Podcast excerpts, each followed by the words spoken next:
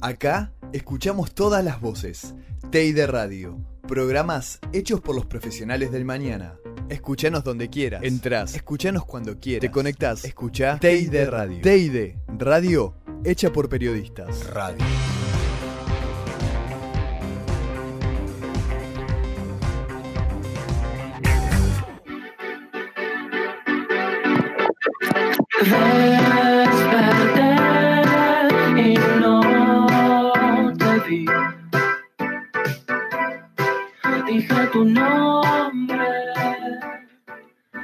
Pero muy buenos días, bienvenidos a otro programa, de eso se trata.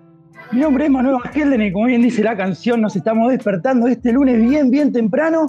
Hoy tengo el gusto, me estoy dando el lujo de poder entrevistar a una persona que hace rato que quería entrevistar, que ya la voy a presentar. Y por suerte al lado mío la tengo a ella, que me va a ayudar un poquito con, con el manejo del programa. La tengo a Lucía Benedito. Luli, buen día, ¿cómo andas? Hola Manu, hola a todos los que nos están escuchando del otro lado.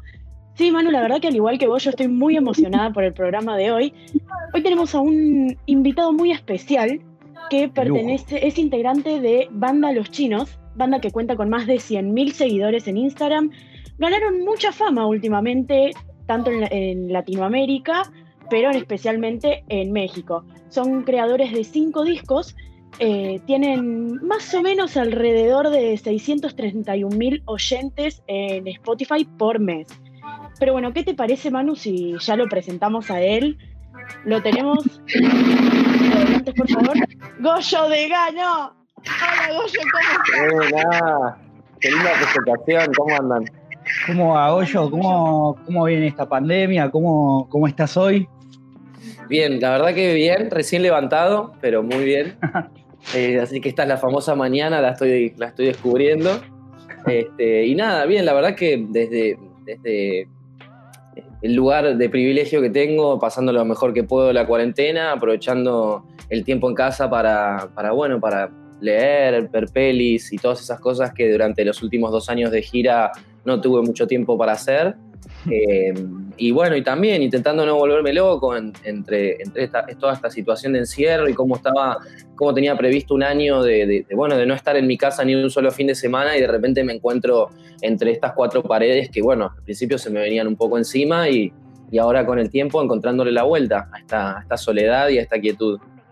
Bueno, es, es bastante loco, pero empezar que todo este tema de, de, como decís vos, venían a full, la verdad es que venían contra pleno. Igualmente esta pandemia fue una banda con mucha actividad, ya vamos a ir un poquito por, por todo lo que fueron presentando. Pero bueno, la verdad estoy muy feliz de poder entrevistarte, pero me gustaría empezar un poco por, pues si nos entramos siempre en la misma entrevista, bueno, de qué es lo que pasa, pero a mí me gustaría conocer o banda los chinos en serio, desde sus inicios, empezar desde ahí. De una. Por eso que, bueno, estuve investigando un poquito. Me gustaría que me cuentes un evento de cuando ustedes empezaban, pues si bien están acostumbrados hoy en día a armar festivales, a, tocar con otras bandas, empezaron de muy jóvenes en el hostel.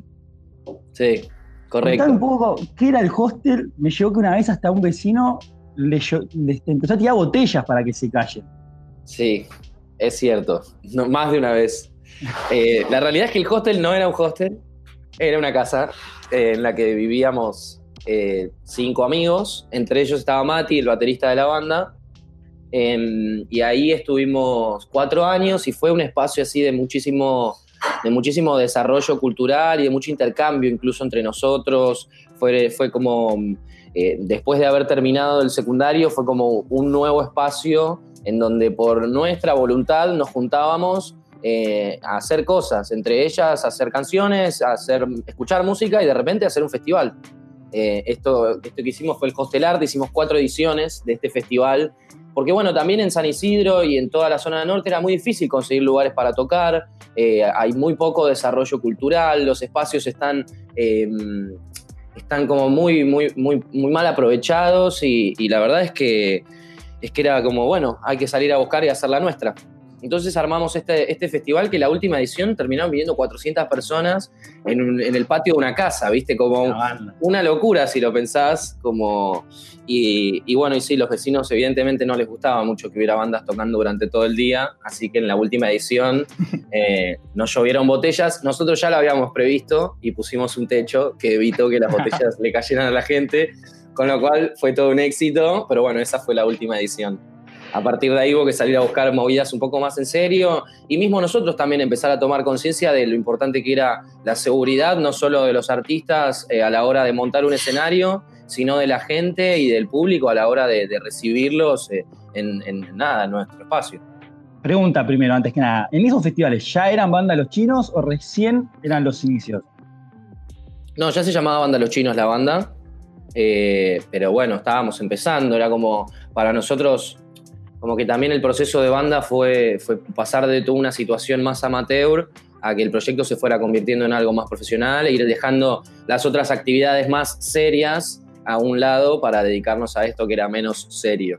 Es más, eh, el nombre, eh, si querés contar la anécdota, es muy gracioso también cómo, cómo aparece, ¿no? Banda Los Chinos.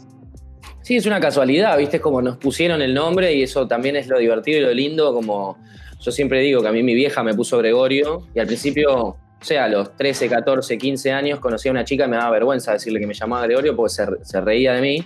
Eh, y con el tiempo le fui dando mi identidad y le fui dando yo mi propio peso y creo que con Banda Los Chinos pasa lo mismo. Arrancó siendo un mal chiste eh, y con el tiempo nosotros le fuimos dando nuestra propia impronta y, nuestra identidad y creo que sí, que hoy que hoy tiene su propio peso.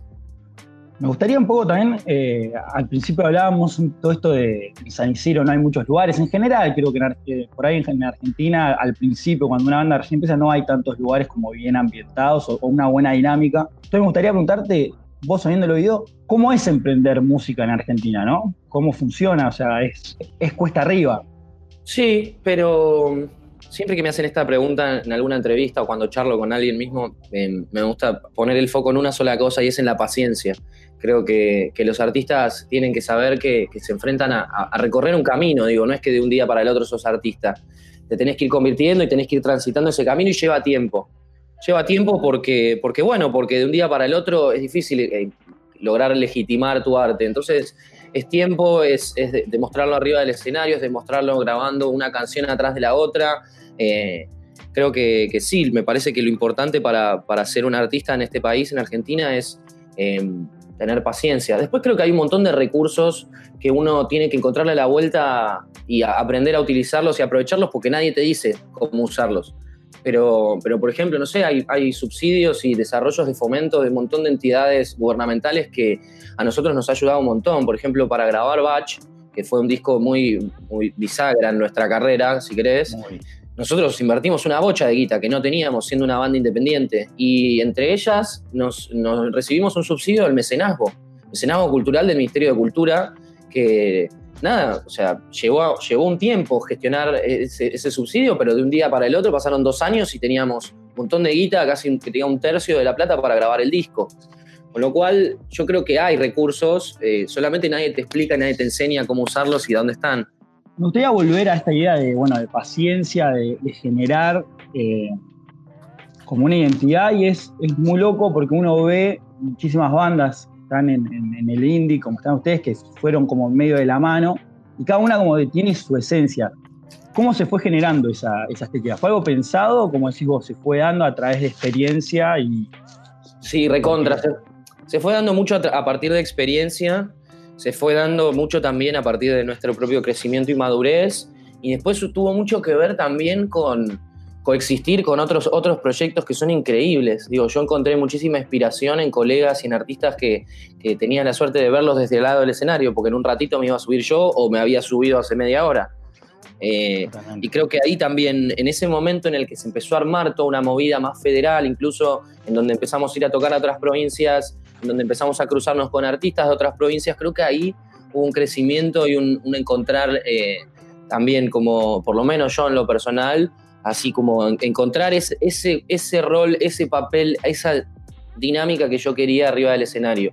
Obviamente siempre en búsqueda y siempre abierto a, algo nuevo y creo que para este disco nuevo que se viene voy a ir por otro lado. Estoy investigando como cositas nuevas, pero no, no fue algo charlado. Como tampoco fue charlado lo musical, ¿viste? Como que nosotros nos juntamos a hacer música desde que nos salga desde adentro, con honestidad y sinceridad, y lo mismo pasó con la estética de la banda. Arrancó como, bueno, che, yo traje esta pilchita, ponete esto, y me, encantaría generar algo más así o más asá, y viste, como prueba y error, prueba y error, y, lo que nos cierra y nos hace bien y nos funciona y, lo sentimos honesto, sigue, y lo que no, chao, se descarta. Yo quería que nos cuentes un poco sobre México, esta experiencia de oh. ir a un país nuevo y que tengan tanta llegada como tienen ustedes.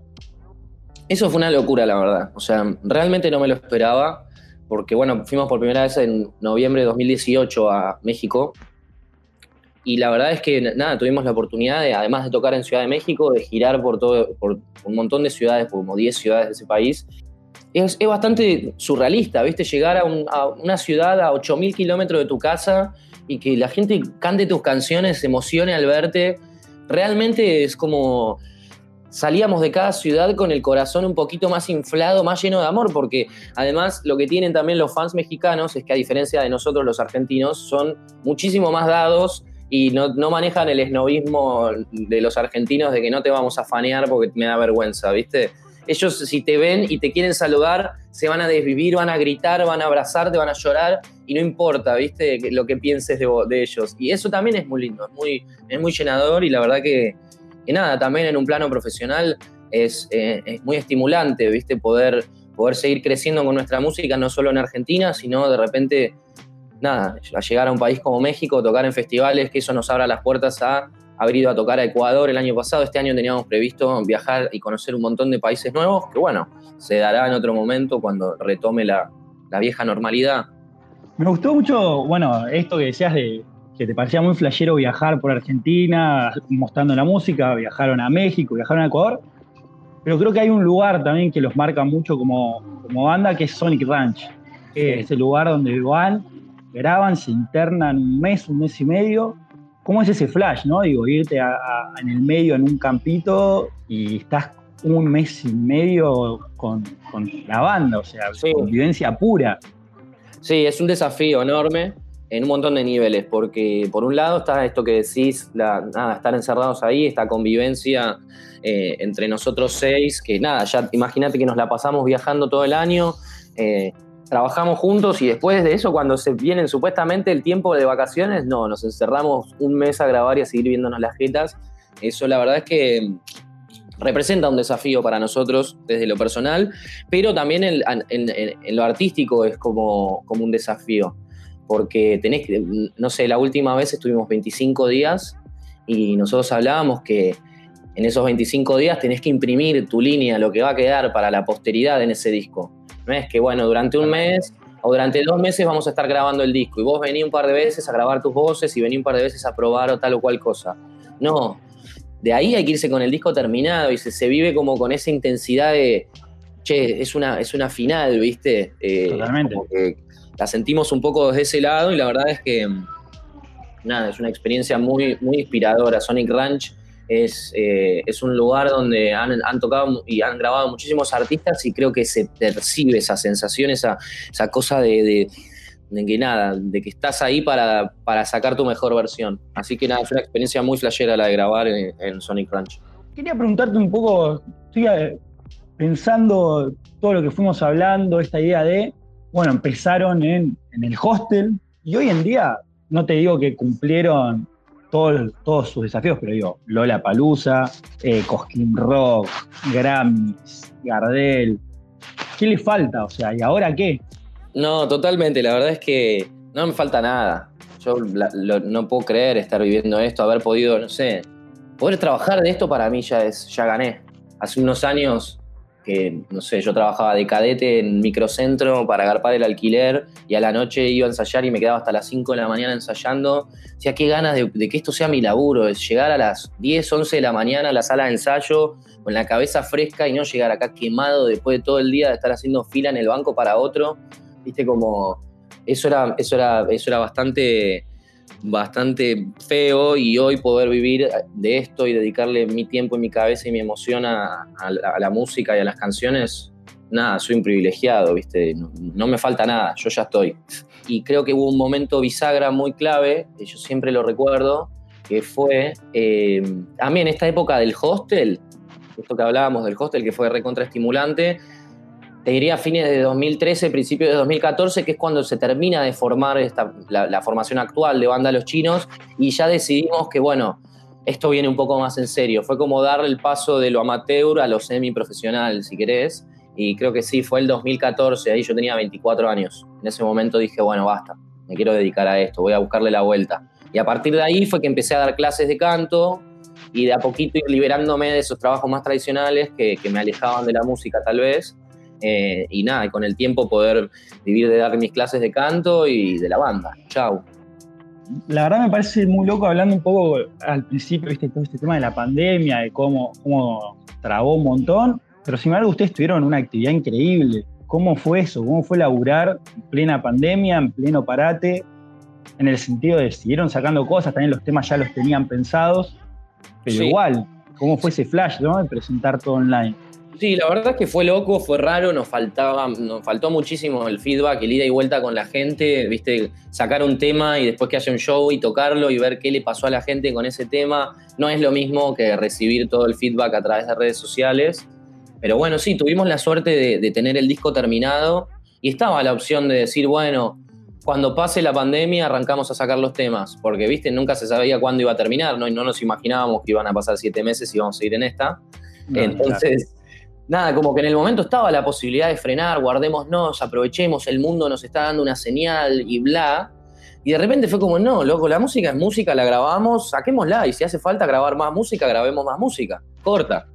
Eh, entonces sí, como que estuvo esa intención de romper. Incluso el primer video que sacamos lo filmamos en plena cuarentena cuando salías a, la calle y te daba miedo. Pensabas que el monstruo del coronavirus te iba a comer. ¿Viste? y lo grabamos en ese momento. Me acuerdo que reducimos el equipo al mínimo, fuimos tres personas al rodaje, era el cámara, el director y yo. Hicimos todo el laburo entre, entre, entre nosotros, ¿entendés? Como el director terminó haciendo arte, yo hice vestuario, el cámara hacía todo, tipo, fue un laburo como en donde tuvimos que, nada, aprovechar todo este laburo indie que hicimos durante años y de, saber más o menos qué es lo que tiene que hacer cada uno para intentar dar lo mejor en ese momento. Eh, y después sí, como también el segundo video que hicimos de Sin Señal, del tema que escuchábamos recién, em, yo bailé una parte el 9 de julio. Eh, también en un momento estaban los amarillos de la reta persiguiéndome porque no podía estar haciendo eso. Entonces me corriendo, me escapé, hice una toma y me escapé de, de, los policías. Como, pero a la vez como que estaba esa contradicción moral de, che, loco, está bien esto que estamos haciendo, está mal. Eh, sí, estaba mal, pero bueno, el arte a veces tiene que ir en contra de, de las reglas, me parece. Ustedes, ¿sabes que te quería preguntar, eh, Goyo, sobre este nuevo show que van a traer ahora el 9 de octubre por streaming? Sé que, sé que ustedes se apegan mucho al tema de los shows en vivo. Eh, ¿cómo, cómo, lo ves esto? ¿Cómo, ¿Cómo se vienen preparando para este show por streaming el 9 de octubre? Bien, la verdad que em, la verdad es que sí, como decís, nosotros le ponemos mucho, mucho énfasis y mucho foco al show en vivo. Esto, la idea es que no reemplaza el show en vivo, entonces estamos intentando armar una propuesta que, no, que no venga a querer reemplazar esa experiencia, sino plantear algo distinto. Por eso el show que, anunciamos se llama Paranoia Pop, el musical, eh, porque nuestra idea es que tenga como intervenciones teatrales y como si fuese de, teatro musical.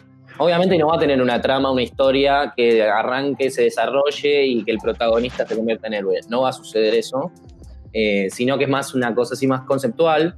Em, pero bueno, intentando como eso, aprovechar todo, todo lo que venimos haciendo hasta acá, desde producciones, desde show nuestros, desde los videos y toda esa cosa más actoral que hemos hecho a lo largo del tiempo, aplicarla a esto. Eh, entonces, nada, muy entusiasmado y muy cebado con esta, con esta experiencia porque es nada que ver a lo que hubiéramos preparado si no hubiera una situación de encierro, ¿viste? Hubiésemos armado un show más a, la vieja usanza. Eh, entonces esto como que nos desafía y nos lleva a tener que, viste, como, nada, pensar más. Para los que nos están escuchando, las entradas las pueden sacar por movistararena.com.ar, ¿no es así? Sí, correcto. Eh, así que nada, yo si fuesen ustedes, ya estoy sacando, porque eso no, no me lo voy a perder ni en chiste. Me gustaría volver un poco nada, este, este viaje un poco que hicimos de, pasado a presente de Vándalos. Y me gustaría, si tenés alguna reflexión que hacer también, viendo eso, viendo lo que cambió la banda, viendo todo, no sé, lo profesional que hicimos ahora, yo los veo últimamente, los últimos shows que los vi en Niceto, y las despedidas fueron como muy emotivas. Son como despedidas de decir, qué loco, o sea, ya no era más, bueno, hicimos un show. Era como realmente diciendo, no sé, o sea, ya está. Yo creo que sí, la reflexión que hago eh, es como. Está muy ligada a la, gratitud de poder estar viviendo esto de esta manera. Los últimos dos años mi vida cambió radicalmente eh, desde que sacamos Batch. Si bien nada, la banda tiene ya 10, 11 años desde que empezamos a cranear todo esto de forma más amateur, creo que en los últimos dos años eh, nada, todo, todo cambió y, hoy tenemos un espacio de laburo increíble donde nos podemos desarrollar, tenemos la capacidad de nosotros como banda independiente, sin depender de un sello major, reinvertir en nuestro proyecto. Eh, de hecho, esto sí es un spoiler que no le conté a nadie, acabamos de sacar unos pasajes para irnos a grabar en marzo otro disco. ¿Ahí a Sony? No, vamos a ir a un estudio en México, también en el medio de la montaña, encerrarnos ahí dos, dos tres semanas, pero pero, pero sí, como que ante, ante las situaciones que nos puso el mundo adelante, nosotros no vamos a detenernos, vamos a seguir haciendo música y, eso la verdad que me estimula muchísimo, ¿viste? Poder, poder ganarle a esta quietud que nos propuso este, este contexto mundial.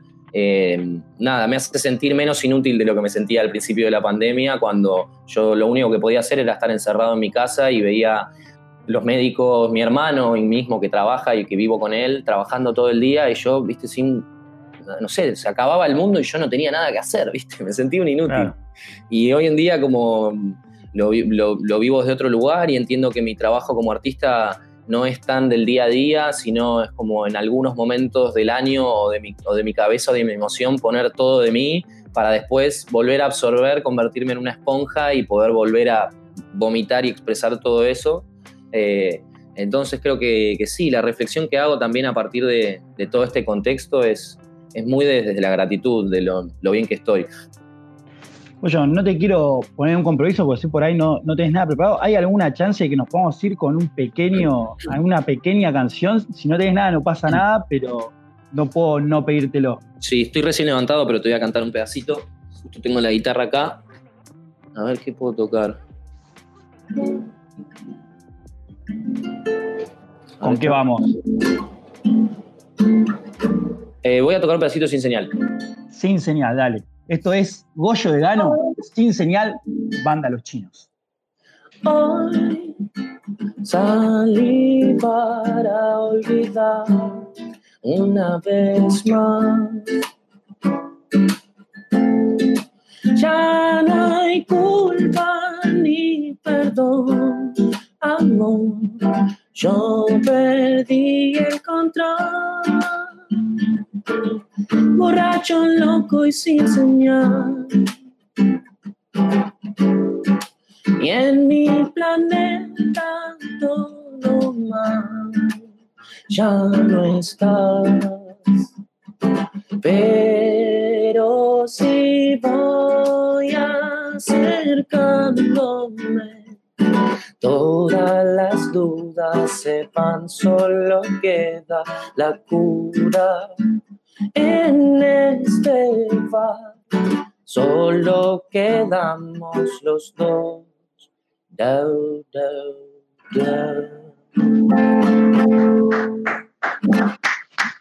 Muchísimas gracias, Goyo. La verdad, un placer tenerte. Gracias por estar despierto, por estar esta mañana con nosotros. Muchísimas gracias a vos, Luli, y a todos los que nos están escuchando. Esto fue Goyo de Gano, el cantante de banda Los Chinos. Acuérdense en el Movistar Arena, el 29 de octubre están presentando Paranoia Pop, el musical. Así que, Goyo, muchísimas gracias. Gracias a vos, Luli, también. Y nos vamos escuchando qué cosa, Luli. Nos vamos escuchando eh, Vámonos de viaje de banda Los Chinos. Muchas gracias a todos. Hasta la próxima no es amor lo que te da. Es una pasión, es la condición de estar en otra parte. Una medicina la que me